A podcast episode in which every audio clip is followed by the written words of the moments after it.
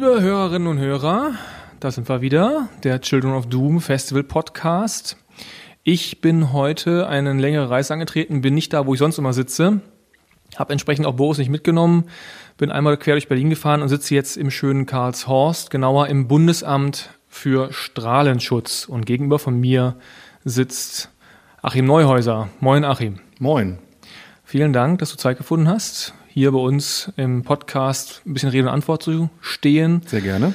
Ähm, wir wollen heute über die Themen, die rund um Strahlung gehen, reden. Was das genau bei euch ist, da, da kommen wir gleich mal gleich zu. Vielleicht mhm. mal ganz kurz nochmal vorher äh, zu deiner Rolle hier. Du bist ja für die Kommunikation verantwortlich beim Bundesamt für Strahlenschutz. Vielleicht mal ein, zwei Sätze dazu, was das genau umfasst. Das nennt sich hier Leiter Presse- und Öffentlichkeitsarbeit. Und ich bin seit zwei Jahren jetzt im Bundesamt für Strahlenschutz und das umfasst tatsächlich alles, was mit Kommunikation zu tun hat, von der Pressearbeit, Internet, Auftritt, Social Media, Veranstaltungen und Bürgerkommunikation. Also Menschen können bei uns anrufen und sie kriegen auch Antwort von uns.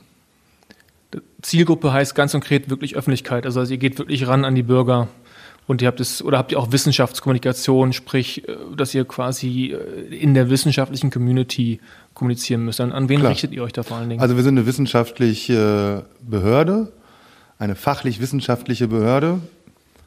Das heißt, wir sind dazu da, alle Themen rund um Strahlung zu erforschen, wissenschaftliche Bewertungen anzufertigen und daraus Politikberatung zu machen. Und über das, was wir tun, müssen wir natürlich auch die Öffentlichkeit informieren. Und da sind alle Zielgruppen dabei. Ähm, das ist die sogenannte breite Öffentlichkeit. Das ist aber auch, äh, sind auch Mediziner, das sind Wissenschaftler, das ist Politik, das sind Journalisten und Journalistinnen. Also da ist sozusagen alles dabei. Und natürlich ist eigentlich Wissenschaftskommunikation das, was unseren Alltag bestimmt, weil die Kolleginnen und Kollegen hier im Haus sind Wissenschaftler, sind wissenschaftlich tätig, forschen selber, bewerten Forschung, geben Forschung in Auftrag. Was habt ihr da, wenn ich mir so überlege, was, was für Menschen arbeiten denn im Bundesamt für Strahlenschutz? Also ich, es gibt ja nun nicht die, das Studium Strahlenschützer. Was sind das für Das gab es tatsächlich mal. Äh, mittlerweile beschäftigt sich man sich damit, äh, wie man die Kompetenz, die man braucht, erhalten kann, weil Dinge wie der Atomausstieg, den wir befürworten, natürlich dazu führen, dass bestimmte Themen nicht mehr so en vogue sind, auch in der Ausbildung nicht mehr vorkommen und ähm, aber das Know-how weiterhin. Bergbau auch so ein Thema, ne? Das kommen genau. Leute gibt, die Bergbauingenieur oder wie das genau heißt, studieren, weil sie wissen, das hat eh keine Zukunft. Genau. Faktisch brauchen wir die aber noch, weil die ganzen Stollen ja da sind. Ähm, und, und irgendwie ähm, gehalten werden müssen. Jetzt ja. müssen wir gucken, dass wir die Leute sozusagen selber ausbilden. Ja. Das Grundwissen, was sie mitbringen, also viele Physiker bei uns, Biologen, Mediziner, das sind so die Haupt ähm, Ausbildungsgänge, die hier vertreten sind, plus natürlich alles andere, also auch Soziologen und Politikwissenschaftler, wie ich einer bin und alles Mögliche natürlich dabei. Verwaltungswirte natürlich, wenn man wie, wie, wie ist das Standing so als Politikwissenschaftler hier im Haus? Hast du da, musst du dich öfter mal durchsetzen? Kriegst du da öfter mal herablassende Blicke? nee. Das nicht. Ist ja, kein, ähm, ist ja keine ähm, Wissenschaft, wissen aber wir Aber ich bin natürlich kein, kein Strahlenschutzexperte und da müssen wir natürlich immer, ähm, das ist immer so in der Kommunikation, das kriege ich auch aus anderen Behörden mit. Wir reden natürlich sehr stark mit den Kollegen aus den Fachabteilungen darüber, wie können wir jetzt bestimmte Dinge ausdrücken, was ist noch richtig, was kann man so sagen, was sollte man nicht so sagen, was ist allgemeinverständlich, was ist fachspezifisch notwendig zu sagen und ähm, ja, da muss natürlich der Politikwissenschaftler vielleicht ein bisschen besser argumentieren, ähm, aber ich bin ja Fachmann für Kommunikation und die anderen Leute sind Fachleute für Strahlenschutz und dann kommen wir meistens schon auf einen guten Weg. Nur mal ganz kurz der Vollständigkeit halber, ihr seid komplett steuerfinanziert, das heißt, ihr seid eine Bundesbehörde. Genau. Ähm, das sollte man vielleicht immer noch, manch einer hat das ja nicht immer so im Blick. Wir gehören zum äh, Geschäftsbereich des Umweltministeriums. Mhm. Da sind verschiedene Behörden. Das Umweltbundesamt ist sozusagen eine Schwesterbehörde, das Bundesamt für Naturschutz und das Bundesamt für Strahlenschutz. Und wir sind komplett steuerfinanziert, also wir kriegen unser Geld über den Bundeshaushalt. Und eure Leute, das, ich ziehe gerade mal so im Kopf Parallelen zu meinem ehemaligen Arbeitgeber, dem Bundesinstitut für Risikobewertung, da ging es ja auch sehr viel um Wissenschaft und da ging es dann auch immer darum, ähm, jeder Abteilungsleiter musste Professor sein, also mindestens habilitiert. Ist es bei euch ähnlich? Also ist, welche Rolle spielt Wissenschaft bei euch? Ja, die größte Rolle. Also wir sind angehalten, unsere Politikberatung aufgrund wissenschaftlicher Erkenntnisse zu abzuleiten und zu entwickeln Und dafür braucht man Wissenschaftler und deswegen gibt es bei uns natürlich auch viele Doktoranden, Doktoren, Doktorinnen und Professor, Professorinnen, Privatdozentinnen, alles, was man da eben so finden kann. Ähm, und gerade in den Abteilungsleitungen ist das tatsächlich auch eine Voraussetzung. Ich habe ja keinen ähm, akademischen Titel außer meiner ähm, meines Nippels sozusagen, aber ähm, das ist im Kommunikationsbereich lässt man das äh, lässt man das zu. In den Fachabteilungen ist es schon eher auch ein, ein Muss.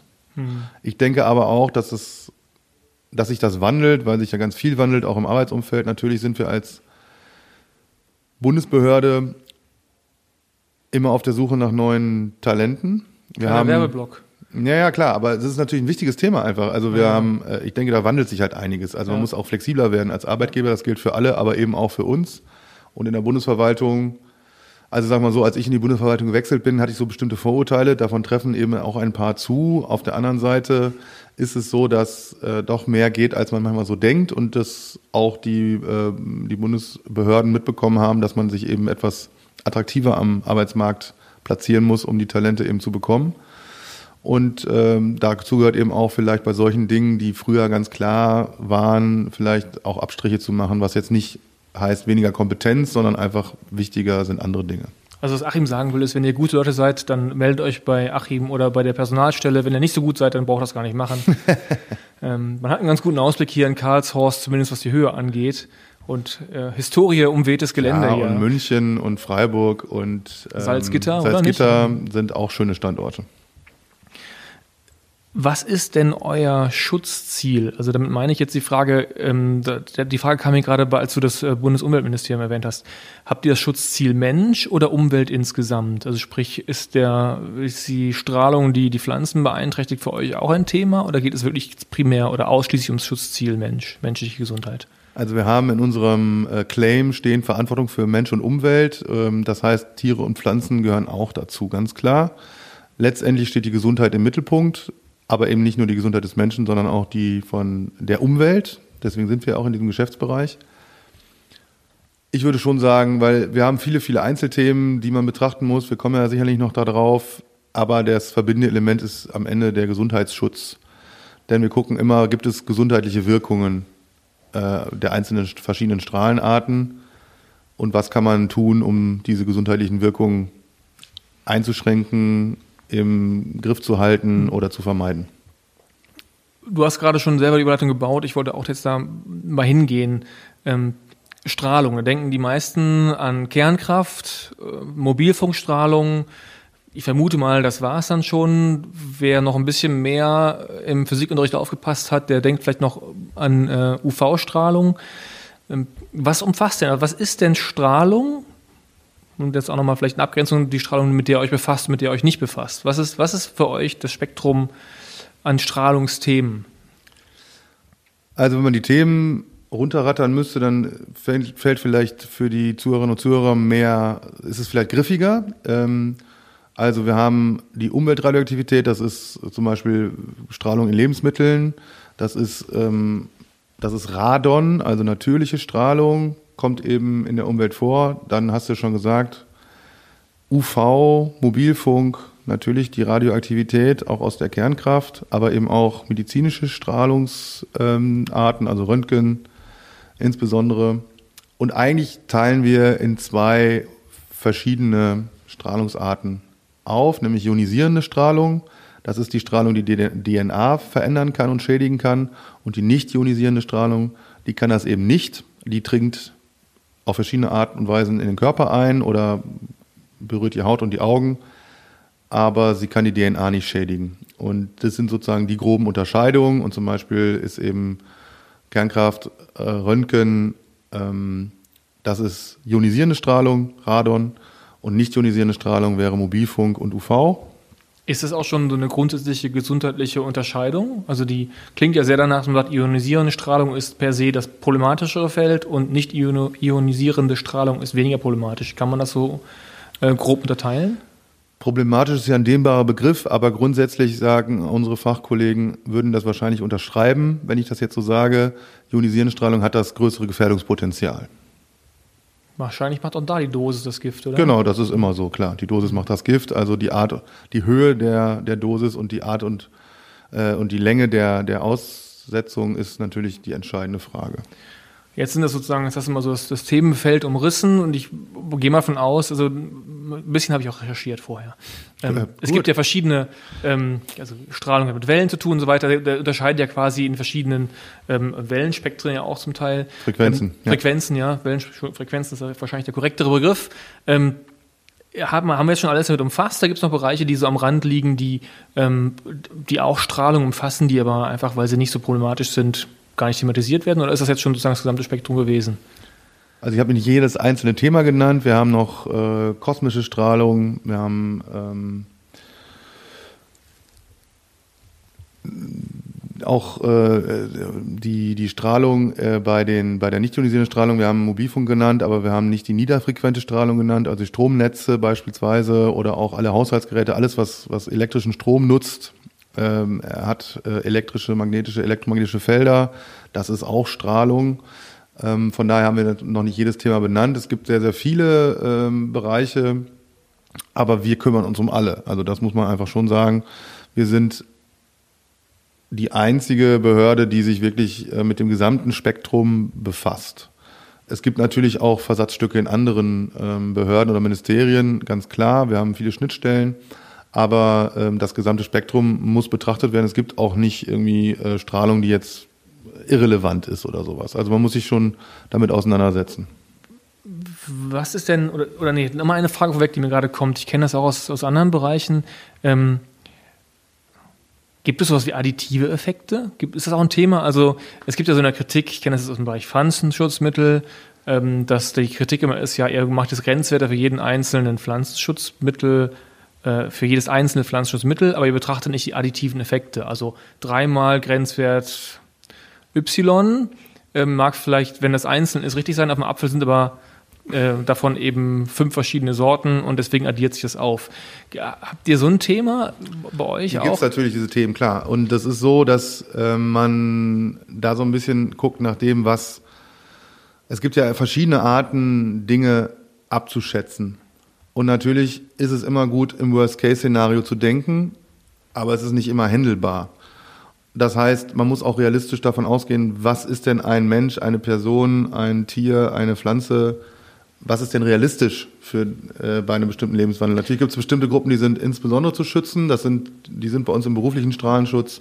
Das sind Hunderttausende von Personen, die äh, Flugbegleiter, die, das medizinische Personal, äh, natürlich Menschen, die im Kernkraftwerk arbeiten, die werden von uns quasi erfasst und auch äh, deren Dosis wird von uns mit überwacht. Das heißt, ähm, die haben laut Gesetz, dürfen die nur einer bestimmten Dosis ausgesetzt werden.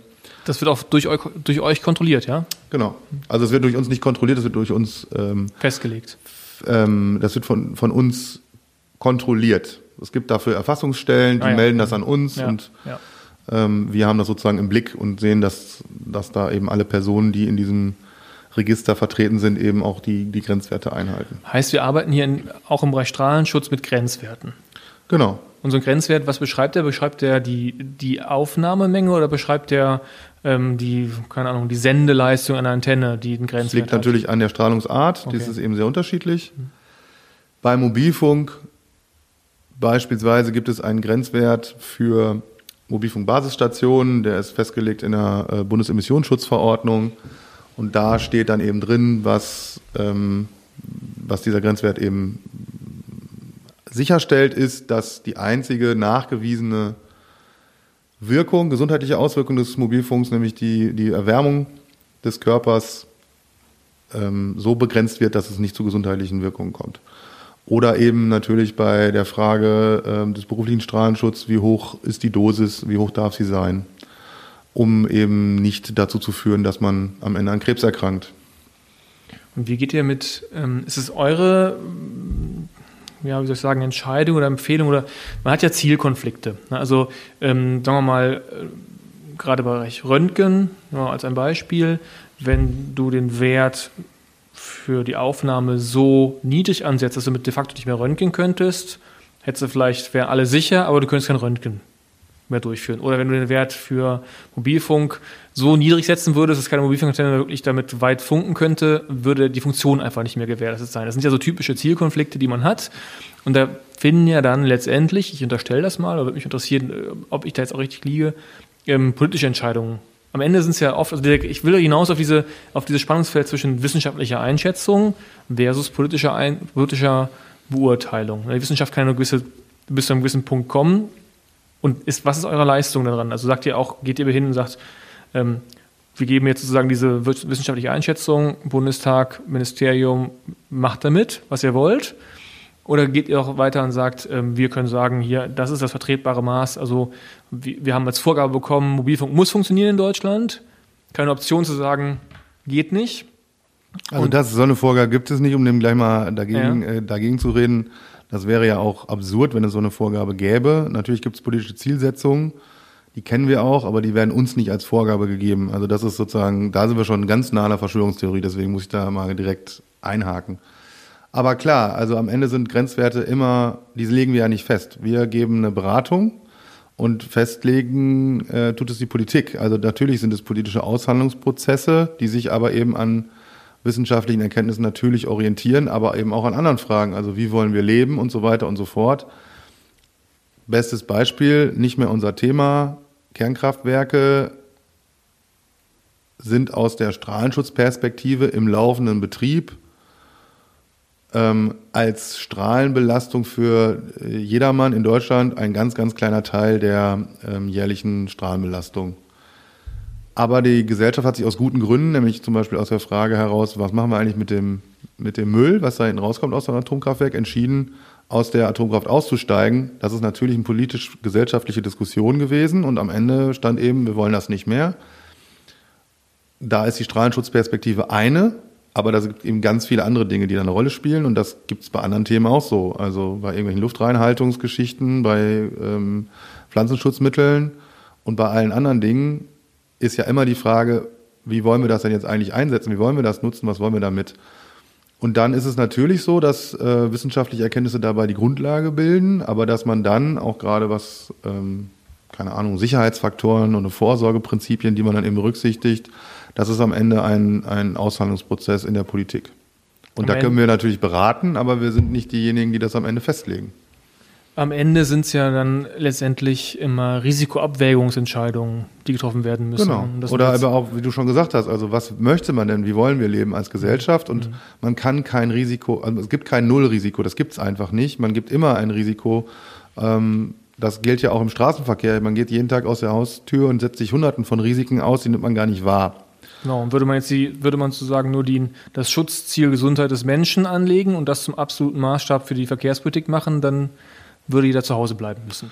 Genau, beispielsweise. Das ist ja absurd, das kann ja nicht funktionieren. Auf der anderen Seite sagt man, in Deutschland kann man kein Tempolimit durchsetzen, weil die Leute eben sich diese Freiheit nicht nehmen lassen wollen, selber zu entscheiden, wie schnell sie fahren. Damit geht man natürlich ein höheres Risiko ein und das ist am Ende ein politischer Aushandlungsprozess und dann sagt man, okay, dann machen wir eben kein Tempolimit obwohl etwas anderes aus wissenschaftlichen Erwägungen heraus vielleicht sinnvoll wäre.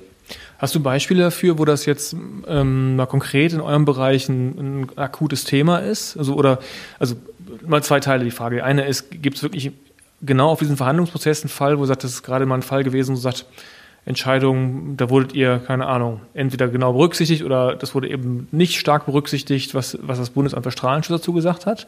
Hast du zum Beispiel, wenn das jetzt nicht hast, weil das ja eine sehr spezielle Frage ist, kommt Teil zwei der Frage, was sind denn gerade eure, eure heißen Themen, also die, die ihr gerade vielleicht auch bewusst treiben wollt oder in denen ihr getrieben werdet? Also es gibt tatsächlich ein Beispiel für eine Grenzwertdiskussion oder Referenzwertdiskussion und das ist das Thema Radon. Das ist relativ unbekannt noch, wie ich denke. Kannst du mal vielleicht einen Satz zu sagen, was Radon ist? Ja, genau. Also Radon ist ein radioaktives Edelgas, das kommt in der natürlichen Umwelt vor. Es ist einfach vorhanden und ist ein Spaltprodukt von Uran. Das heißt, es gibt eben Gesteinsböden, die enthalten Uran und Radon mhm. spaltet sich ab und steigt dann empor, was in der freien Umwelt gar kein Problem ist. Äh, das verteilt sich in der Luft so sehr, dass man sozusagen keine große Dosis ausgesetzt ist. Es geht aber durch feinste Haarrisse auch in Gebäude. Das ist quasi, kein Gebäude ist zu 100 Prozent dicht, also das kann man nicht verhindern. Man kann was dagegen tun, aber man kann es erstmal nicht verhindern und dann kann es eben dazu führen, dass die Konzentration in den Räumen eben sehr stark erhöht und dann kann es zu Lungenkrebs führen.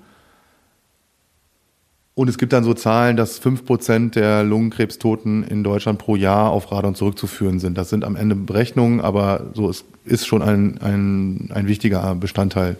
Das ist mal eine Größenordnung zumindest. Genau.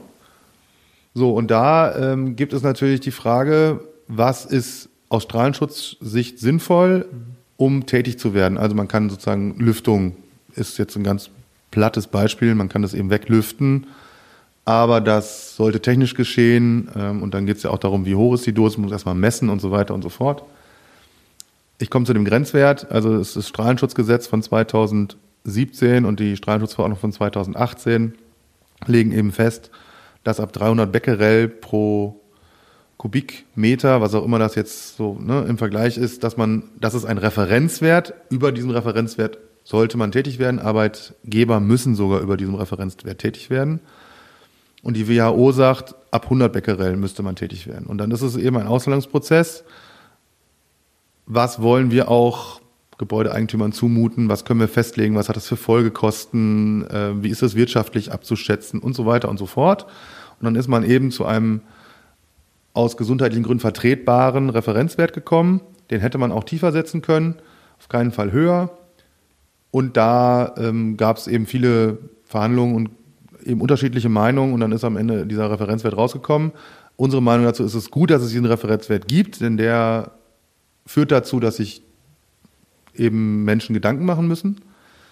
Und wir sagen aber, man darf auch unter 300 Becquerel was tun. Also ab 100 Becquerel, darunter, wenn wir sagen, ist tatsächlich wirtschaftlich unmöglich, aber ab 100 Becquerel ist es denkbar, auch schon Maßnahmen einzuleiten, wenn man eine solche Konzentration über ein Jahr in, seinem, in seinen Aufenthaltsräumen misst. Vielleicht müssen wir nochmal, das ist, glaube ich, eine Diskussion, die für viele Menschen sehr schwer nachvollziehbar ist.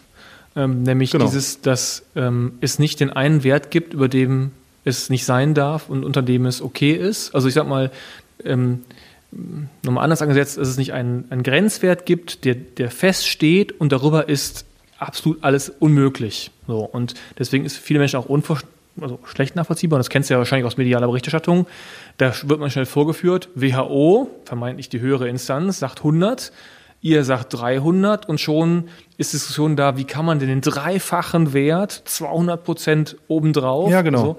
So, ne, ich, das ist genau das, womit wir uns auch auseinandersetzen. Das heißt, natürlich können wir das erklären, aber es ist komplex und es ist die Frage, was dann in einer medialen Kommunikation noch überbleibt. Wenn man sich informiert, kann man diese Informationen alle erhalten und dann kann man auch für sich selber entscheiden. Das ist ja tatsächlich auch, äh, Strahlenschutz ist auch an bestimmten Stellen, also da, wo sozusagen der Mensch sich nicht selber schützen kann, legen wir Grenzwerte fest.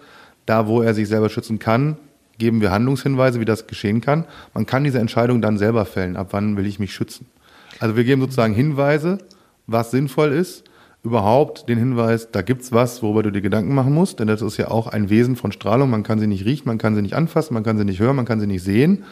Also muss es irgendjemand geben, man kann sie aber messen, der diese Messungen durchführt und der dann auch Hinweise gibt, wo ist denn das jetzt eigentlich und was ist da und wie wirkt sich das gegebenenfalls aus. Ja, und das ist unbefriedigend, das weiß ich, äh, das merke ich auch selber. Das ist natürlich auch so, wenn wir im Hause hier Diskussionen führen darüber, so wie, was ist jetzt wie ist jetzt der Text, ne? Also klassisch, wir machen eine Pressemitteilung. Am Ende muss ein Text da stehen. So, da ja, muss genau. halt irgendein Satz stehen. So, was steht da denn jetzt? So, mhm. wie ist denn das? Wie erkläre ich das da draußen? Mhm. Und natürlich bin ich immer auf der Suche nach den zugespitzten Botschaften und hätte am liebsten immer so, da gibt es kein Problem oder da ist das und das Problem. Die Rente ist sicher. Ist aber richtig. Und meistens liegt aber eben gerade das Wesen der Wissenschaft darin, dass man sagen kann, wir sind uns jetzt sehr sicher, 99 Prozent. Hundertprozentige Sicherheit gibt es nicht und dann ist es eben auch transparent am Ende zu sagen, diese hundertprozentige Sicherheit haben wir nicht, auch wenn ihr das gerne hören wollen würdet. Und diese und jene offenen Fragen, die bearbeiten wir weiter. Das ist eben unser Job. Das ist unbefriedigend. Ich denke aber, dass eine Gesellschaft in der Lage ist, mit solchen Risiken umzugehen, denn das tut sie ja den ganzen Tag. Und am Ende ist es ja auch so, kommen wir wieder auf den Autoverkehr zurück. Warum gibt es denn eine Geschwindigkeitsbegrenzung von 50 in der Stadt? Was ist der Grund? Warum ist das so? Warum das nicht 45? Halt, ja, warum nicht 45 oder 70 oder 30 oder so? Ne? Also das ist eben am Ende eine willkürliche, aber auf Grundlage von bestimmten Erkenntnissen abgeleitete äh, Festlegung. Das heißt ja nicht, dass ich mit 49, wenn ich angefahren werde, ein Auto fährt 49, dann bin ich fein und mit 51 bin ich tot, sondern das ist tatsächlich eben auch die Frage, wie will ich damit umgehen? Will ich jetzt besonders vorsichtig fahren oder übertrete ich das? Das ist am Ende immer eine individuelle Frage und so ist das eben hier auch. Und dann vielleicht noch einen Nachsatz zu dem Thema, die unter Umständen ja auch wieder neu verhandelt wird. Also wenn man jetzt über das Tempolimit redet und die Diskussion war ja jetzt gerade wieder relativ heiß, zeigt ja, dass Gesellschaften sich auch verändern, unter Umständen die gesellschaftliche Auszahlungsprozesse zum anderen Ergebnis führen, obwohl sich vielleicht wissenschaftlich gar nicht viel an der Lage geändert haben mag. Genau, das, gibt aber, aber, das ist möglich. gibt aber beide Facetten. Natürlich gibt es äh, sowohl neue wissenschaftliche Erkenntnisse, die dazu führen, dass sich Auch bestimmte das, Dinge klar. ändern, als auch die Frage, wie sich Gesellschaften mit bestimmten Themen auseinandersetzen und was dann auch der Auslöser ist, warum man sich wieder mit einem bestimmten Thema auseinandersetzt. Jetzt nochmal äh, an der Stelle ein kleiner Cut und nochmal hin zu meinem zweiten Teil der Frage von eben. Was sind denn Themen, jetzt Radon haben wir gerade drüber gesprochen. Ah nee, bei Radon ist mir gerade eine Sache eingefallen, da bin ich nämlich gestolpert. Ähm, wir sagen Strahlenschutz, aber du sagst gerade, ist ein Edelgas und mit Lüften. Also ich kann eine Strahlung schlecht lüften. Es scheint da also eine Überschneidung zu geben zwischen dem Thema Gase und Strahlung oder wie Nee, ich das ist ein radioaktives Edelgas. Also das steigt Ah ja, auf, okay. will ich damit sagen, Alles klar. und es ist radioaktiv. Alles das klar. ist der Strahlung. Das heißt, Gas raus, Strahlung raus. Verstanden. Genau. Jetzt nochmal was- für andere Themen. Also vielleicht auch so Radon ist, äh, das ist wirklich sehr weit in diesem, da kann ich nicht fassen, aber ich sehe hier, äh, du sagtest auch eben schon in der Vorbesprechung Tritium, ähm, so andere heiße Themen, die ihr habt. Ähm, da geht es irgendwie zum Teil um Schlüsselanhänger. Das hat mich so ein bisschen geweckt, weil ich dachte, das sind so Themen, die, damit rechnet man nicht. Ja. Ähm, Also heißes Thema ist Thema? natürlich jetzt äh, mittelbar. Ne? Also es gibt eben am Markt erhältlich, in Deutschland nicht, leuchtende Anhänger und da ist eben eine schwache radioaktive Quelle drin und wir haben uns auch damit auseinandergesetzt in einem Forschungsvorhaben. Wie ist denn das eigentlich? Was, was sind die gesundheitlichen Wirkungen davon? Ist das ähm, gefährlich für Leib und Leben? Und es ist schon so, dass wir nicht empfehlen, diese Sachen als Schlüsselanhänger äh, am Körper oder als Kette am Körper zu tragen. Also wenn man die jetzt irgendwie als Schlüsselanhänger mitführt und den Schlüssel in der Tasche hat oder auf dem Tisch liegen hat, ist das unproblematisch. Aber das die ganze Zeit am Körper zu haben, würden wir jetzt nicht empfehlen.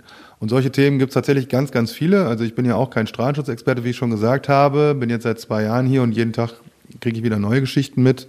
Wir hatten auch schon äh, gezinkte Spielkarten, die sozusagen radioaktiv gezinkt waren und dann für Falschspiel eingesetzt wurden mit bestimmten Erkennungsmethoden. Das sind natürlich ganz interessante Dinge, wo man dann das Thema Strahlung einfach gar nicht erwartet. Also Wer gräbt solche Themen aus? Gibt es euch gibt's eine äh, wissenschaftliche Trüffelschwein-Kommission, die sagt, oh, das ist ein Thema, das jetzt heiß? Oder hat, äh, habt ihr irgendwelche ähm, Einreichungsmechanismen? Also wie, wie kommen solche Themen, ja, wie kommen die auf? Wer entscheidet, welches Thema jetzt eins ist, was ihr bei ja euren gegebenen Ressourcen noch nicht behandelt wird? Naja, also das ist natürlich am Ende auch äh, insbesondere ein Entscheidungsprozess, den die, den die Hausleitung ähm, am Ende führen und fassen muss. Also es gibt Vorschläge aus den Fachabteilungen, dieses und jenes Thema ist jetzt wichtig, dazu sollte man Forschungsvorhaben anstoßen. Es gibt den Ressortforschungsplan des Umweltministeriums, wo wir eben solche Vorhaben platzieren können, um dann Drittmittel, äh, um dann, um dann Dritte äh, forschen zu lassen und diese Forschung eben zu begleiten. Forscht ihr selber auch? Wir oder? forschen auch selber. Es gibt auch Eigenforschung, ganz genau. Wir werten Forschung international aus, also alles, was unsere Themen irgendwie berührt. Also nicht nur Deutschland forscht natürlich zu den Themen, sondern ähm, es gibt radiologische Instu- Institute, also Strahlenschutzinstitute in allen, fast in allen Ländern der Erde oder in vielen Ländern der Erde. Und da wird sich natürlich auch ausgetauscht. Ähm, und dann gucken wir natürlich auch, was ist da gemacht worden? Ähm, ist das relevant für uns? Muss man da noch nachlegen? Kann man das duplizieren? Kann man das wiederholen, um die Erkenntnisse zu sichern und so weiter und so fort? Also das ist so der Teil der Arbeit. Und natürlich gibt es jede Menge Themen, die können nicht alle finanziert werden. Und dann liegt es natürlich auch an der politischen Brisanz bestimmter Themen oder eben auch an der Gesundheitsgefährdung, die wir oder an dem Gefährdungspotenzial, das wir bestimmten Themen zuschreiben. Ähm, beispielsweise ist jetzt ein großes Thema Früherkennung. Das kennt man wahrscheinlich aus der Mammographie. Das ist sozusagen das einzige Früherkennungs, ähm, die einzige Früherkennungsuntersuchung, die offiziell zugelassen ist. Es kann aber natürlich auch andere Früherkennungs geben. Es gibt auch ganz viele Angebote, die sind aus unserer Sicht nicht seriös. Wir sind jetzt mit dem Strahlenschutzgesetz beauftragt, andere Früherkennungsmaßnahmen, zum Beispiel für Herzkranzgefäße, für Lungenkrebs und solche Dinge zu bewerten und auch zur Zulassung zu empfehlen, weil natürlich das dazu führen kann, dass äh, vielleicht Krankheiten früher erkannt werden und dann auch besser behandelt werden können. Link, der Link zu Strahlenschutz ist, weil das röntgenbasiert ist oder, oder woher kommt jetzt der Link zum, zum Strahlenschutz? Genau, also die Früherkennung findet mittels CT oder ja. Röntgen, Röntgen statt, ganz genau. Und das ist tatsächlich auch ein wichtiges Prinzip des Strahlenschutzes, eine Nutzen-Risiko-Abwägung. Also jede Strahlendosis, die ich bekomme, zum Beispiel beim Röntgen, muss einem größeren Nutzen dienen, also meiner Gesundheit. Das heißt also, da muss man eben auch diesen Abwägungsprozess machen. Ist diese Strahlung jetzt nötig? Salopp gesagt, dass die, das potenziell erhöhte Krebsrisiko durch radioaktive Strahlung sollte geringer sein als der, der das sozusagen den, den der medizinische Erkenntniswert. Genau, richtig. Das ist, was ich verhindern kann. Ja. Genau. Und dementsprechend ist es eben auch so, dass man gerade bei diesen mhm. Früherkennungsmaßnahmen sehr genau gucken muss, ist das jetzt irgendwie schick oder schön, dass man sich mal angeguckt hat, habe ich jetzt irgendwie ein Problem bei meiner, bei meiner Herzarterie oder ist das eben tatsächlich wirklich medizinisch notwendig und ist das Verfahren, das dort gewählt wird, auch so, dass ich eine möglichst geringe Dosis ausgesetzt werde, um damit einen großen Erkenntnisgewinn zu erzielen. Und das sind eben Themen, äh, da sagt die Politik, naja, wenn es da Dinge gibt, die den Menschen helfen, dann müssen wir uns natürlich darum kümmern und deswegen kümmern wir uns dann eben auch darum. Das ist dann sozusagen ähm, genau der Punkt. Äh, bei Tritiumquellen in Schlüsselanhängern ist das Problem in Anführungszeichen wahrscheinlich nicht so riesengroß. Das haben wir halt trotzdem mal gemacht.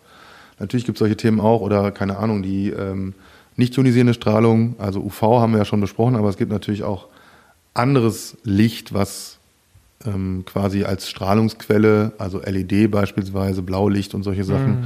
die eine Relevanz haben, gerade durch ähm, vermehrte Handynutzung, natürlich auch und da ist die Frage, wie wirkt sich das eigentlich aus? Ähm, die verschiedenen Nutzungsarten, die Intensität der Nutzung und so weiter und so fort und solche Sachen gucken wir uns natürlich auch an, weil sich das eben so entwickelt. Oder auch gern genommenes Thema letztes Jahr, das Thema Tattoo-Entfernung.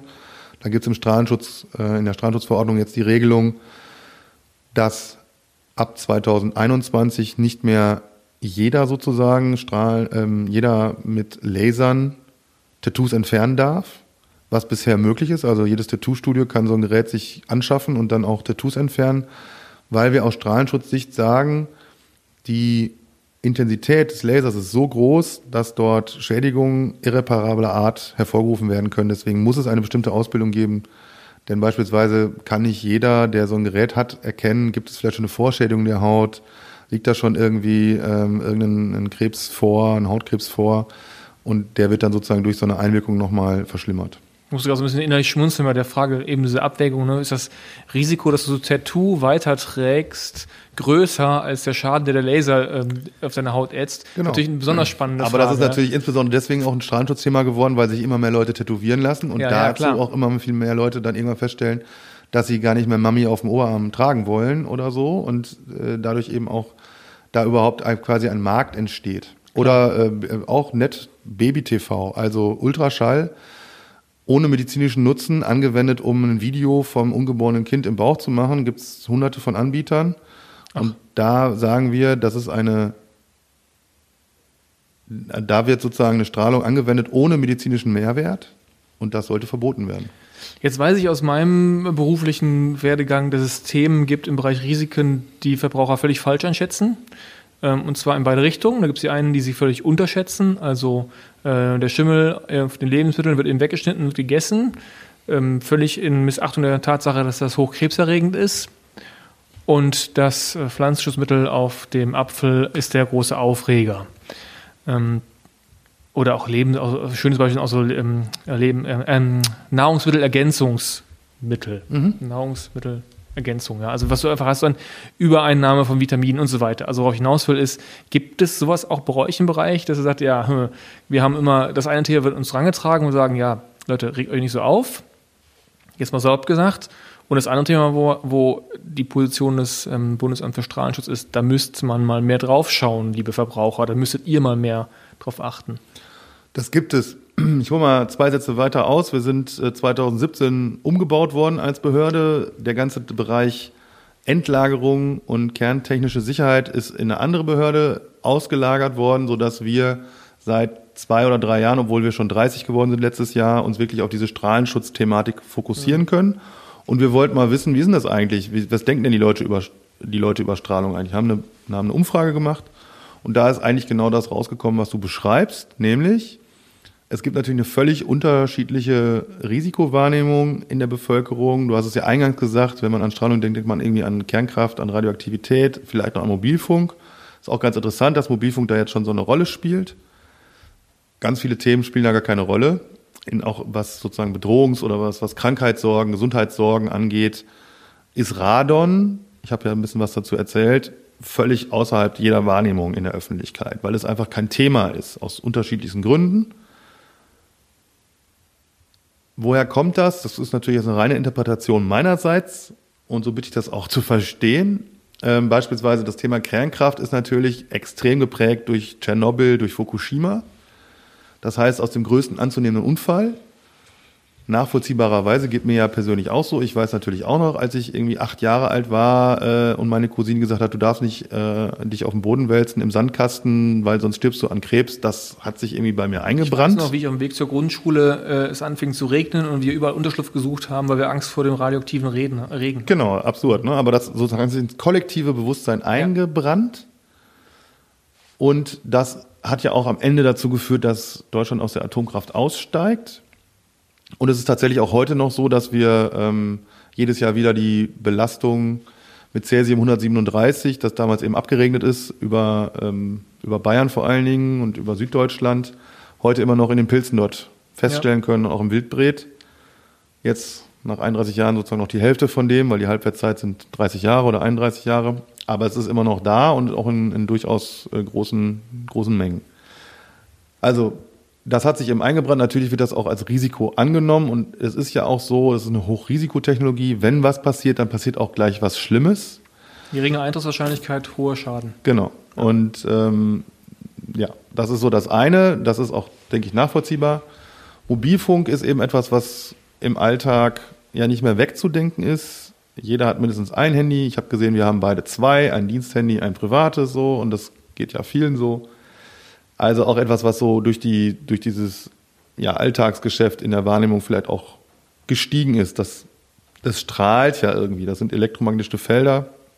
Aber das ist ja am Ende eben auch diese Wellen, von denen wir vorhin schon gesprochen haben. Und Radon ähm, ist eben vollkommen außerhalb jeder Wahrnehmung, ähm, weil das bisher eben keine Rolle gespielt hat. Das sind auch, ja, Sachen nicht neue, aber sozusagen die, die massiven Erkenntnisse, die sind noch nicht so alt, vielleicht jetzt so 20 Jahre. Und war eben vor allen Dingen immer ein Bergarbeiterthema, also Menschen, die unter Tage gearbeitet haben, auch ja gerade in Uranminen. Es gibt ja ähm, in der DDR gab es ja die Wismut AG, also nee, AG nicht, aber die Wismut, die eben Uranbergbau betrieben hat und da sind viele, viele ähm, Gesundheitsdaten von uns ausgewertet worden, 50.000, weiß was ich, und daraus eben auch diese Gefährdungspotenziale abgeleitet worden. Ja, aber das ist noch nicht in der allgemeinen Bevölkerung angekommen. Ja, dazu kommt eventuell, jetzt meine Interpretation, auch das wieder so zu lesen, äh, zu verstehen ähm, als Interpretation, es gibt diesen, so ein Narrativ oder so eine, so eine Wahrnehmung im, im sagen wir mal, fast im gesellschaftlichen Diskurs, die gütige Mutter Natur. Also genau. was, Absolut. Also wir wissen alle und wahrscheinlich würden auch alle sagen, was will der Kai jetzt überhaupt? Das natürlich ist besser als künstlich. Ja, das ist exakt so. So, jeder Wissenschaftler springt im Sechseck und sagt, also es gibt keine natürliche, keine künstliche Chemie, es gibt auch keine natürliche, keine künstliche Strahlung, beziehungsweise man kann sie vielleicht künstlich erzeugen, aber die ist dann im Prinzip, die, wenn es die gleiche ist wie die natürliche, macht es keinen Unterschied. Und wir haben äh, da so ein, so ein Diskurs ist entstanden, das Natürliche ist nicht so schädlich. Und das wäre jetzt nochmal so eine stützende These, warum Radon unter Umständen auch nicht so stark aufgenommen wird. Das Künstliche, die Atomkraft, da steht's, ich habe es hingebaut, der böse Mensch hat's gemacht, ist das, wovor wir uns mehr sorgen. Genau, und dazu kommt aber auch, das persönliche Erleben fehlt. Also das ist genau Richtig, die, die ja. Story, die du gerade erzählt hast mit dem Regen und Unterschlupf suchen, die fehlt halt bei Radon völlig. Es gibt auch niemanden, der sagt, meine Tante ist an äh, Radon gestorben, weil man das gar nicht eins zu eins sozusagen ableiten kann. Also das ist das. Und dritter Punkt, die kontinuierliche Befassung in der Öffentlichkeit damit fehlt. Also das sozusagen, wir merken auch durch die Veröffentlichung unserer Studie und dass wir das Thema an der Stelle auch nochmal als unterbewertet platziert haben, kriegen wir jetzt mehr Anfragen und ähm, es gibt auch über die gesetzlichen Regelungen eben jetzt ein paar Aktivitäten, die da angestoßen worden sind. Also mhm. da bewegt sich ein bisschen was, aber bis das im kollektiven Bewusstsein angekommen ist, das wird noch dauern. Ähm, und damit ist sozusagen genau diese Risikowahrnehmung extrem verschoben zwischen dem, was ich täglich habe, was ich selber beurteilen kann und dem, was ich eben was mir fern ist. Lass mal auf einen größeren Themenblock an einem Beispiel kommen, wo das wahrscheinlich alles auch eine Rolle spielt. Ähm, Thema Mobilfunk und äh, da konkret das Thema 5G. Ja. Ich habe das mit Boris auch schon öfter mal gehabt, das Thema, manchmal am Rande. Und was ähm, sagt Boris? Bitte? Was sagt Boris? Viel. Viel sagt Boris dazu. Ähm, aber das ist nicht, ohne nahe treten zu wollen, Boris, glaube ich, nicht das Gebiet, in dem er sich am besten auskennt, ähm, was das Strahlungsthema angeht bei 5G. Ähm, deswegen ja auch du jetzt hier. Will ich von dir einmal ganz gerne wissen, was, wie ihr das einordnet. Also ich habe auch da ein bisschen gelesen, was ihr, was ihr dazu sagt. Und ganz grob gesagt habe ich mitgenommen, okay, das, im Prinzip ist das durch alte Studien zum Teil schon abgedeckt worden, weil ihr ja schon so große Bandbreiten untersucht habt, als es noch 2G und 3G gab, so dass man 5G quasi da auch einsortieren kann. Deswegen ist alles nicht so dramatisch, aber es gibt auch offene Fragen. Und um vielleicht mal schon einen kleinen Schritt voranzuspringen, bei 5G habe ich immer verstanden, das habe ich auch mit Boris mal besprochen, ähm, in einem der Folgen, ähm, dass ja eine, also zwei qualitative Veränderungen stattfinden. Das eine ist, dass wir wahrscheinlich mit einer höheren Antennendichte oder sehr wahrscheinlich eine höhere Antennendichte brauchen, und zwar eine deutlich höhere Antennendichte weil wir eine ganz andere Anwendungsszenarien haben. Also wenn du ein Auto dir mhm, ja. ne, autonom durch die Gegend navigieren willst oder womöglich noch in Gebäuden, dann brauchst du viel mehr Antennen, um das alles tun zu können. Und dann gibt es das zweite, habe ich noch die, die Anzahl, die, die Sendestärke ist auch nochmal ein Thema, die sich unter Umständen ändern kann, aber jetzt gebe ich schon wieder an dich, weil jetzt beginnt mein Halbwissen und du bist der Experte. Wie, wie müssen wir 5G da einsortieren? Also was wissen wir und was ist auch das, was wir nicht wissen und auch wissen sollten? Vielleicht nochmal kurz zu meiner Rolle. Ich bin auch nicht der Experte, ich bin nur näher an den Experten dran. So, aber, ja, das hilft ähm, ja schon mal. Genau, aber ja, dazu kann man natürlich jetzt ganz viel sagen. Ich will mal an einem Punkt anfangen. Also dieses Mobilfunk und 5G wird ganz oft miteinander vermischt. Also 5G ist aus meiner Sicht der Anlass für bestimmte Personen jetzt grundsätzlich nochmal über dieses Mobilfunkthema zu reden. Das ist auch in Ordnung und das ist ja am Ende genau das, was wir vorhin schon besprochen haben. Es gibt eben bestimmten Anlass und dann kann sich die Gesellschaft Gedanken machen, was wollen wir eigentlich. Du hast schon gesagt, es gibt keinen Anlass zu Panik. Den gibt es nämlich einfach nicht. Dadurch, dass wir bei Mobilfunk grundsätzlich darüber reden, über eine Technologie, die besonders, die sehr, sehr gut erforscht ist, weil es eine große Aufmerksamkeit gab. Und trotzdem ist es wie immer in der Wissenschaft, es kann eben keine hundertprozentige Sicherheit geben. So. Also, was ist jetzt quasi der Status quo, auf dem wir uns befinden? Wir haben viele, viele hunderte, tausende Studien, die belegen eine Wirkung des Mobilfunks und zwar, dass sich das Gewebe erwärmt. Und da muss man eben aufpassen, dass das nicht so stark erfolgt, dass der Körper damit nicht mehr umgehen kann, weil das macht ihn krank. Der Körper hat aber sehr gute Regulierungsmechanismen und alles das, was wir an Grenzwerten und das wir an Sicherheitsmaßnahmen haben, ist eben so abgeleitet, dass das alles ausgeschlossen werden kann, nicht passiert. 5G ist, so wie du gesagt hast, jetzt wir haben im März 2019 wurden Frequenzen versteigert. Da gab es große mediale Aufmerksamkeit. Ähm, das Ganze kennen wir noch aus der UMTS-Zeit. Äh, also wir so kennen das noch. Ja. Anfang der 2000er, genau, wir kennen das noch. Da gab es irgendwie 100 Milliarden Mark, die da irgendwie damals eingenommen wurden vom Staat. Du weißt, da ging ganz viel Geld an die Unis und auf einmal gab es überall Beamer in der Uni. Genau, der Wahnsinn. Jetzt waren es irgendwie 6 Milliarden Euro oder sowas. Ähm, auch mehr, als man sich erhofft hatte. Da wurden Frequenzen versteigert, die tatsächlich sehr nah an dem sind, was Mobilfunk bisher genutzt hat und ähm, auch in beispielsweise im deutschen Mobilfunkforschungsprogramm, das das BFS in den 2000er, 2002 bis 2011 ungefähr umgesetzt hat, über 50 Forschungsvorhaben sehr, sehr gut erforscht worden sind und wo wir sehr gut Bescheid wissen, wie das, wie das funktioniert. Also im Klartext, da würdet ihr sagen, da verändert 5G jetzt erstmal von den Frequenzen her nichts. Was ihr damals herausgefunden habt, gilt auch für 5G. Richtig. So, und dann hast du jetzt gerade davon gesprochen, wie das alles mal wird. Und wie das alles mal wird, damit habe ich jetzt ganz persönlich ein Problem, weil das wissen wir einfach nicht. Es gibt eben so Rosinen, die die Leute im Kopf haben und die sagen, das kommt bestimmt alles so, weil die Entwicklung ja immer nach vorne und nach höher, schneller weitergeht. Kann ja sein. Natürlich müssen wir uns auch dafür, damit befassen. Tun wir auch. Aber das ist ja nicht übermorgen. Und die Frequenzen in, äh, bei 5G ist es eben tatsächlich so, dass auch höhere Frequenzen genutzt werden, die beispielsweise durch Flughafenscanner oder durch Radaranlagen auch schon bekannt sind. Auch dazu gibt es Forschung, aber nicht so viel. Und dafür, darüber wissen wir nicht so gut Bescheid. Aber wir können auch jetzt schon mit ziemlich großer Sicherheit sagen, dass wir nicht davon ausgehen, dass das zu einer völligen Umkehrung der bisherigen Erkenntnisse führen wird. Höhere Frequenzen bedeuten ähm, geringere Wellen, also weniger Reichweite. Das heißt, das sind die sogenannten Kleinzellen, Small Cells, die also näher Mobilfunkzellen. Genau, Mobilfunkzellen, mhm. Mobilfunkbasisstationen, die man eben kennt, sind ja heute auf irgendwelchen Häusern so, ne, das kann man überall sehen. Die haben relativ großen Strahlungswinkel, die sind, ähm, decken relativ große Zellen ab und das würde eben in höheren Frequenzen so nicht mehr funktionieren. Deswegen muss man näher an die Nutzer ran, also an das selbstfahrende Auto oder an das Handy oder was weiß ich. Damit sind vor allen Dingen natürlich industrielle Anwendungen auch gemeint. Also die ersten 5G-Netze erwarten wir und erwartet auch die Wirtschaft tatsächlich auf Industrie, in Industrieparks. Ja, bei uns bei der Messe Berlin. Das ist ja in Berlin genau. konkret das aktuell konkreteste Vorhaben. Genau.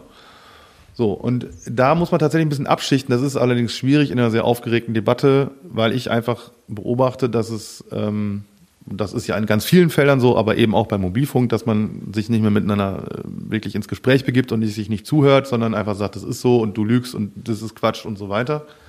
Und wir versuchen tatsächlich mit einer wissenschaftlichen Argumentation, mit einer transparenten Argumentation sagen, wo kommt das her, wieso kommen wir zu dieser Risikobewertung, dann plastisch zu machen, dass wir eben zu dieser und nicht jener äh, und eben nicht jener Annahme kommen und dann gibt es Menschen, die hören uns zu und es gibt Menschen, die hören uns nicht zu. Und das ist tatsächlich auch, das gilt jetzt nicht nur uns so, das geht vielen so. Aber ich würde einfach dazu raten, da ein bisschen weniger aufgeregt zu sein. Also es ist immer schon so gewesen, auch schon lange vor 5G, dass es sich Bürgerinitiativen in irgendwelchen Ortschaften und Gemeinden gebildet haben, um eine, ähm, einen Mobilfunkmast zu verhindern. Es gibt eine Selbstverpflichtung der Mobilfunknetzbetreiber seit vielen, vielen Jahren, ich glaube seit 2001 bereits, die sagt, wenn es nicht sein muss, bauen wir unsere Mobilfunkmasten nicht auf eine Schule. Einfach auch so ein Vorsorgeprinzip zu berücksichtigen, weil wenn die Grenzwerte eingehalten werden, gibt es ja keinen Grund zur Sorge. Aber besser kann man ja einfach woanders hinstellen. Und das wird auch getan. Es gibt kommunale Beteiligungsverfahren, wo Kommunen auch sagen können, wir hätten den lieber da als da. Und es gibt tatsächlich auch Kommunen, die sagen, wir wollen das gar nicht. Und dann gibt es eben weiße Flecken. Und dann ist es so, aus Strahlenschutzsicht können wir ja nur sagen, unsere Erkenntnisse geben keinen Anlass zur Sorge. Und ob jetzt jemand einen Mobilfunkmast haben will und ob er das irgendwie den nicht haben will, weil er sich Angst, weil er Angst um seine Gesundheit hat oder weil er das einfach nicht schön findet oder warum auch immer, das ist dann ein anderer Aushandlungsprozess. Was ist denn da jetzt in der, im Vorhaben oder, oder fangen wir da an, was, was müsste denn jetzt eigentlich ähm, erforscht werden aus eurer Sicht? Tatsächlich, du hast, was du schon angesprochen hast, wie verändert sich die Art und Weise, wie wir diesen Feldern, die elektromagnetischen Feldern ausgesetzt sind. Was, es gibt viele verschiedene Entwicklungen, die dabei anzunehmen sind. Also die Masten rücken vielleicht näher an die Menschen, an die Aufenthaltsorte von Menschen ran. Also man redet darüber, dass sie in Laternen sind, in Bushaltestellen, in Stromkästen, wie auch immer. Momentan sind die ja mehr so auf irgendwelchen Häusern weit weg. man muss immer sagen, die größte Strahlenquelle, der wir persönlich ausgesetzt sind, mobilfunktechnisch, ist das eigene Telefon, das eigene Smartphone. Das ist am nächsten an uns dran. Die Mobilfunkbasisstation, da sind wir seltenst wirklich so nah und so lange dran, dass es irgendeine Auswirkung auf uns hätte. Also ich war da ganz konkret da wirklich überrascht, als ich es nachgelesen habe. Wir reden da ja von einstelligen Wattzahlen, mit denen die senden. Also ein Watt und solche Werte, die erstmal, ohne dass ich jetzt wirklich Ahnung hätte, aber auch wirklich nach nicht viel klingen. Also Ne, also genau, also da reden wir beide jetzt wie Blinde von der Farbe. Also das ist tatsächlich so, es gibt Grenzwerte, diese Grenzwerte schützen und diese Grenzwerte werden nur zu wenigen Prozent ausgeschöpft aktuell. Mhm. Das kann man sich auch bei der Bundesnetzagentur angucken. Die Bundesnetzagentur ist zuständig mhm. dafür, für die äh, Mobilfunkbasisstationen Standortgenehmigungen zu erteilen. Das heißt, die ähm, Unternehmen müssen nachweisen, dass sie eben die Grenzwerte einhalten. Das wird auch gemessen von der Bundesnetzagentur und somit ist dem erstmal Genüge getan. Und jetzt waren wir dabei, was muss sozusagen erforscht werden. Ja. Also das, ähm, das wird sich, es ist noch nicht ganz klar, wie es sich verändert, aber es wird sich höchstwahrscheinlich verändern, eben dadurch, dass es solche Kleinzellen vermehrt geben wird. Ähm, die gibt es heute auch schon, also beispielsweise an so einem Platz wie dem Marienplatz in München, da sind oft viele Menschen, da gibt es eben auch Kleinzellen, um das, ne, gibt ja oft Menschen, die stehen dann irgendwo, es ist viel los und dann regt man sich auf, man hat kein Netz. Dabei helfen Kleinzellen. Also das ist ja sozusagen die andere Seite der Medaille, ist ja, dass ja. es ganz viele Menschen gibt, die sagen, das muss jetzt alles viel schneller und wir wollen bessere Netzabdeckung und mehr Daten und was weiß ich. Also es gibt ja beide Seiten und ähm, wir gucken jetzt aus, aus Strahlenschutzsicht auf dieses Thema. Wir sagen nicht, die eine ist besser als die andere oder sonst irgendwas, sondern wir sagen, wenn wir Erkenntnisse haben, die zu bestimmten Verhaltensweisen Anlass gebieten, dann weisen wir darauf hin. Und die haben wir momentan nicht, aber wir gucken eben, gibt es jetzt bei der veränderten Ausgangslage durch andere Nutzung, durch ähm, mehr Nutzung, mehr Geräte, die miteinander kommunizieren, eben die, die, die, äh, den Umstand, dass es näher an uns ranrückt und so weiter, so gibt es dadurch irgendwie äh, Auswirkungen, die wir bisher nicht hatten. Äh, was läuft da jetzt schon konkret an, an, an Forschung in dem Bereich? Es ist ja schwierig, äh, sowas zu erforschen, wenn das noch nicht da ist. Also das heißt, es gibt jetzt erste Teststrecken, da sind wir beispielsweise dran, Messmethoden müssen entwickelt werden und so weiter. Also es gibt eben konkrete Forschungsvorhaben, die wir jetzt bereits vergeben haben, die sich genau mit diesen Fragen beschäftigen und äh, die uns dann eben auch Aufschluss darüber geben, was gegebenenfalls anzuraten ist und was gegebenenfalls eben nicht gemacht werden sollte. Alles immer bei der Grundaussage, Einhaltung der Grenzwerte sind wir safe. Also ich fasse mal so zusammen, ihr seid dran, aber es ist einfach, also ich finde es nachvollziehbar, ist ein großes Thema, was man natürlich jetzt irgendwie auch nicht, also gerade wenn man wissenschaftlich arbeitet, das äh, muss man glaube ich auch mal wieder mal in Erinnerung rufen, das sind ja relativ komplexe Themen, da kann man auch nicht sehr schnell zu Ergebnissen kommen. Ja, aber auf der anderen ja. Seite, wir sind ja nicht bei Null, also es gibt ja schon ja. ohne Ende Erkenntnisse und die sagen uns ja auch, es gibt jetzt keinen Grund zu sagen, so, wir müssen das erstmal alles auserforschen, bevor da irgendwas gemacht werden darf. Also es gibt tatsächlich Menschen, die sagen, hier gibt es irgendwie so einen äh, Freilandversuch am Menschen. Das ist aus unserer Sicht nicht der Fall, weil wir eben auf einer relativ gesicherten wissenschaftlichen Basis hier ähm, vorangehen und wir ja auch mit einer zeitlichen Komponente arbeiten. Also der Weltfunkrat hat letztes Jahr getagt und hat sich überlegt, welche Frequenzen für 5G dann irgendwann mal vielleicht noch nutzbar sind. Und das muss jetzt erstmal weitergetrieben werden. Das geht dann in die Länder und dann gibt ja auch Nutzungs, ähm, Wettbewerb für Frequenzen. Ne? Also, keine Ahnung, kennt man ja vom Radio, dann wurden irgendwann die Wellen freigemacht für Fernsehen und so weiter und so fort. Ähm, das ist ja auch so. Es gibt ja mittlerweile die Mittel- und Langwellen eben nicht mehr. Das heißt, also da ist ja auch eine gewisse Strahlenbelastung mit verbunden gewesen, die wir jetzt eben nicht mehr haben. Dafür kriegen wir jetzt wieder andere. Und am Ende ist es äh, tatsächlich immer ein Kommen und Gehen und das muss man sich angucken. Und das tun wir mit im Hinterkopf der zeitlichen Komponente, das wird nicht alles übermorgen schon stehen. Und vor allen Dingen, wo sind denn eigentlich auch die selbstfahrenden Autos? Ne? Also das ist ja sowas, was immer so als plastisches, genau, irgendwann fahren wir halt alle irgendwie lesen schön beim Autofahren. Mag ja sein. Hätte ich, Problem, hätte ich persönlich auch kein Problem damit. Kann man seine Zeit gut nutzen. Ich fahre auch gerne Zug. Aber ich habe jetzt noch kein selbstfahrendes Auto ähm, gesehen es gibt ja auch in der Straßenverkehrsordnung gar keine Regelung für sowas. Also ich glaube, dass da sind noch eine ganze Menge Prozesse zu gehen, bevor wir irgendwelche Infrastrukturen aufbauen. Ich erinnere mal an die Elektromobilität, was für ein Riesending das ist, überhaupt eine Ladeinfrastruktur aufzubauen. Also da muss man vielleicht einfach auch mal ein bisschen kleinere Brötchen backen und sagen, natürlich muss man das begleiten. Wir sind für, wir sagen, wir wollen einen umsichtigen Ausbau. Man muss sich schon Gedanken machen darüber, was man da tut. Aber das wird nicht alles über Nacht passieren.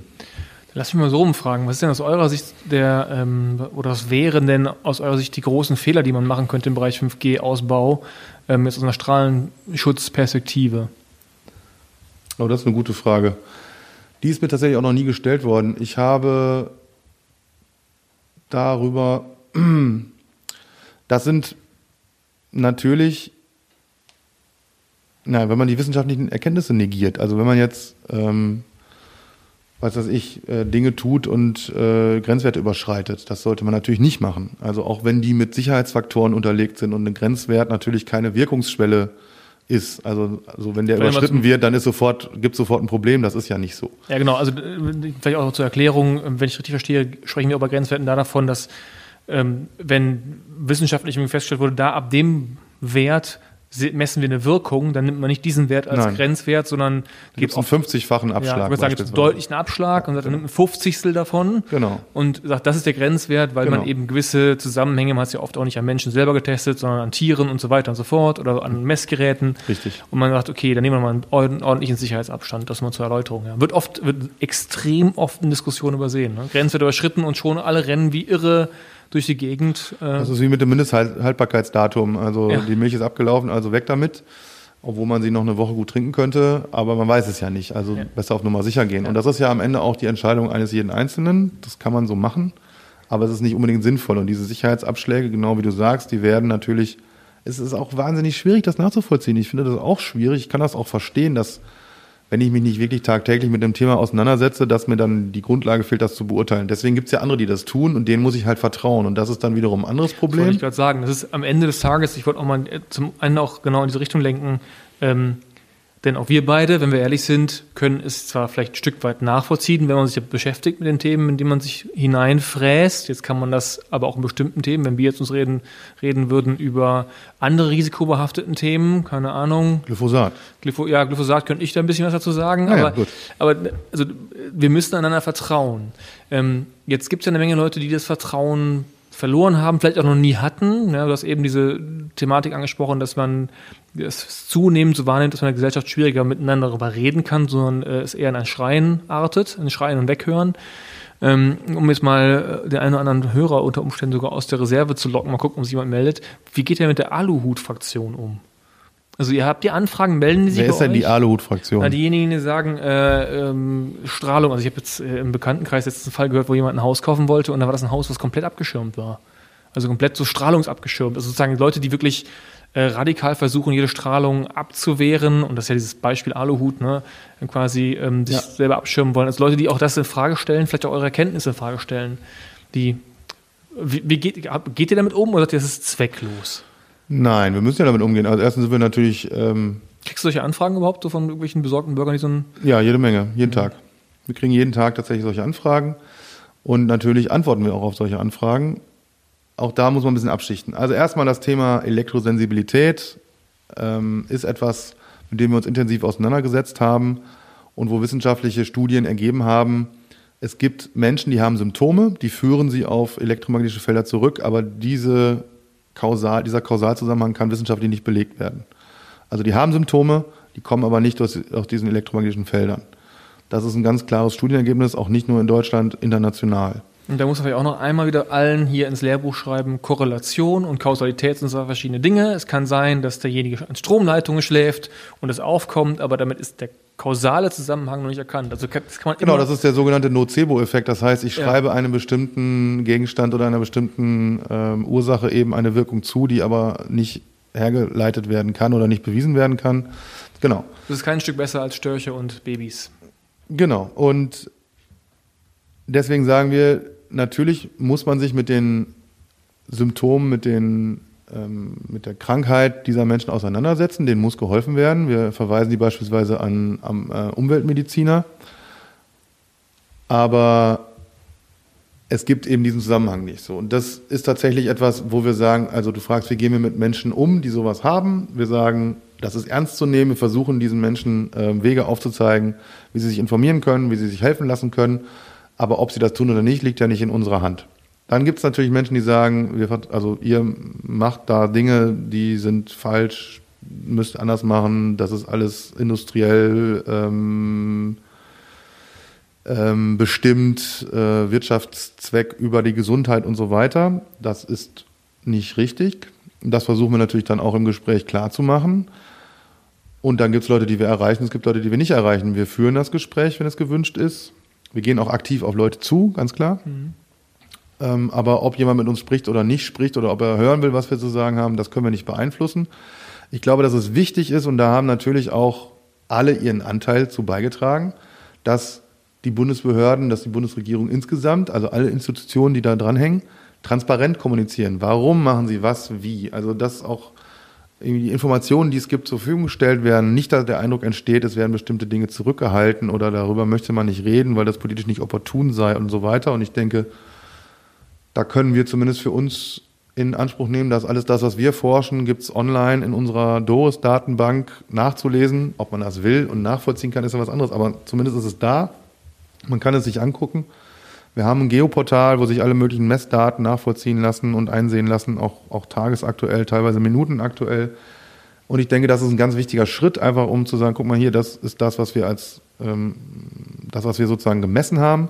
Und dann auch klar zu machen, wie geht man jetzt mit diesen Messdaten um? Was tut man damit? Äh, wie verarbeitet man die? Aber das ist, kannst du nur mit Leuten, die auch zum Gespräch bereit sind. Wir sind mhm. es, aber ob das andere sind, kann ich, können wir nicht beeinflussen.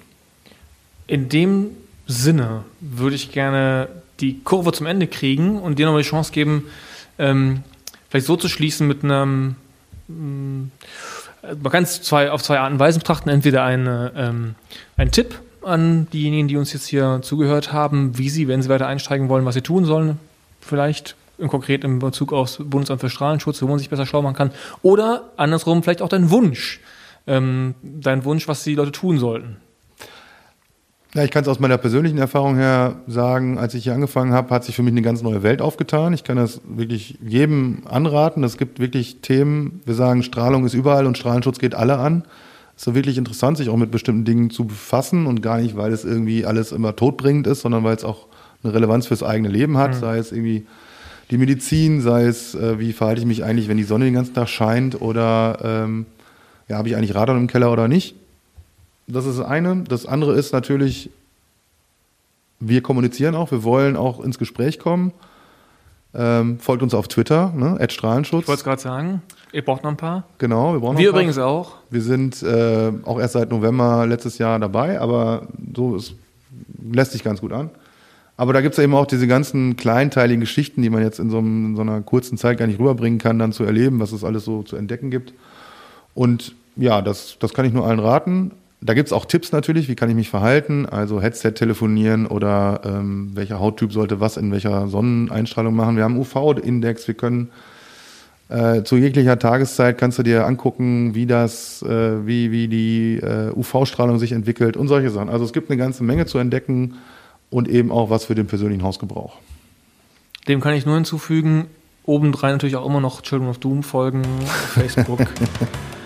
Den Podcast abonnieren, äh, Twitter, ja, wenn ich ehrlich bin, unser Twitter-Kanal ist, da läuft was, aber das ist nicht das heißeste Ding, was wir haben. Also ich glaube, ähm, bei uns kann man noch ein paar Strahlenschutzthemen abfangen, mit Sicherheit. Ich bin gespannt, ob Boris diesen Podcast sich äh, anhört und nachher noch kommentiert. Ähm, das werden wir dann in einer der nächsten Folgen sehen. Achim, vielen Dank. Ja, vielen Dank fürs Gespräch, hat Spaß gemacht. Für deine Zeit, mir auch. Dann bis dahin, liebe Zuhörer, wir melden uns dann mit Boris wieder. Ciao, ciao.